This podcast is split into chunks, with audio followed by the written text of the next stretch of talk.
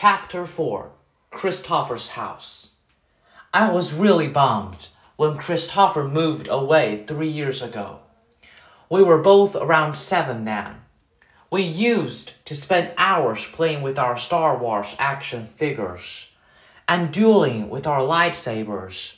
I miss that. Last spring, we drove over to Christopher's house in Bridgeport. Me and Christopher were looking for snacks in the kitchen, and I heard Mom talking to Lisa, Christopher's mom, about my going to school in the fall. I had never, ever heard her mention school before. What are you talking about? I said. Mom looked surprised, like she hadn't meant for me to hear that. You should tell him what you've been thinking, Isabel, Dad said. He was on the other side of the living room talking to Christopher's dad. We shall talk about this later, said Mom. No, I want to know what you were talking about, I answered. Don't you think you are ready for school, Auggie? Mom said. No, I said. I don't either, said Dad. Then that's it. Case closed, I said, shrinking, and I sat in her lap like I was a baby. I just think you need to learn more than I can teach you, Mom said. I mean, come on, Auggie. You know how bad I am at fractions.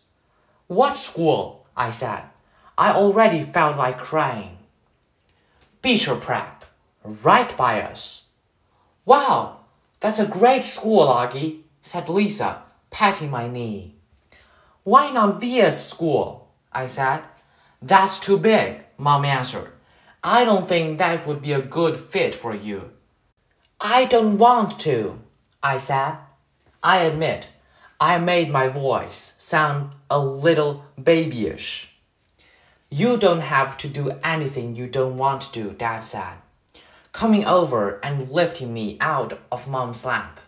He carried me over to sit on his lap on the other side of the sofa. We won't make you do anything you don't want to do. But it would be good for him, Nate, Mom said.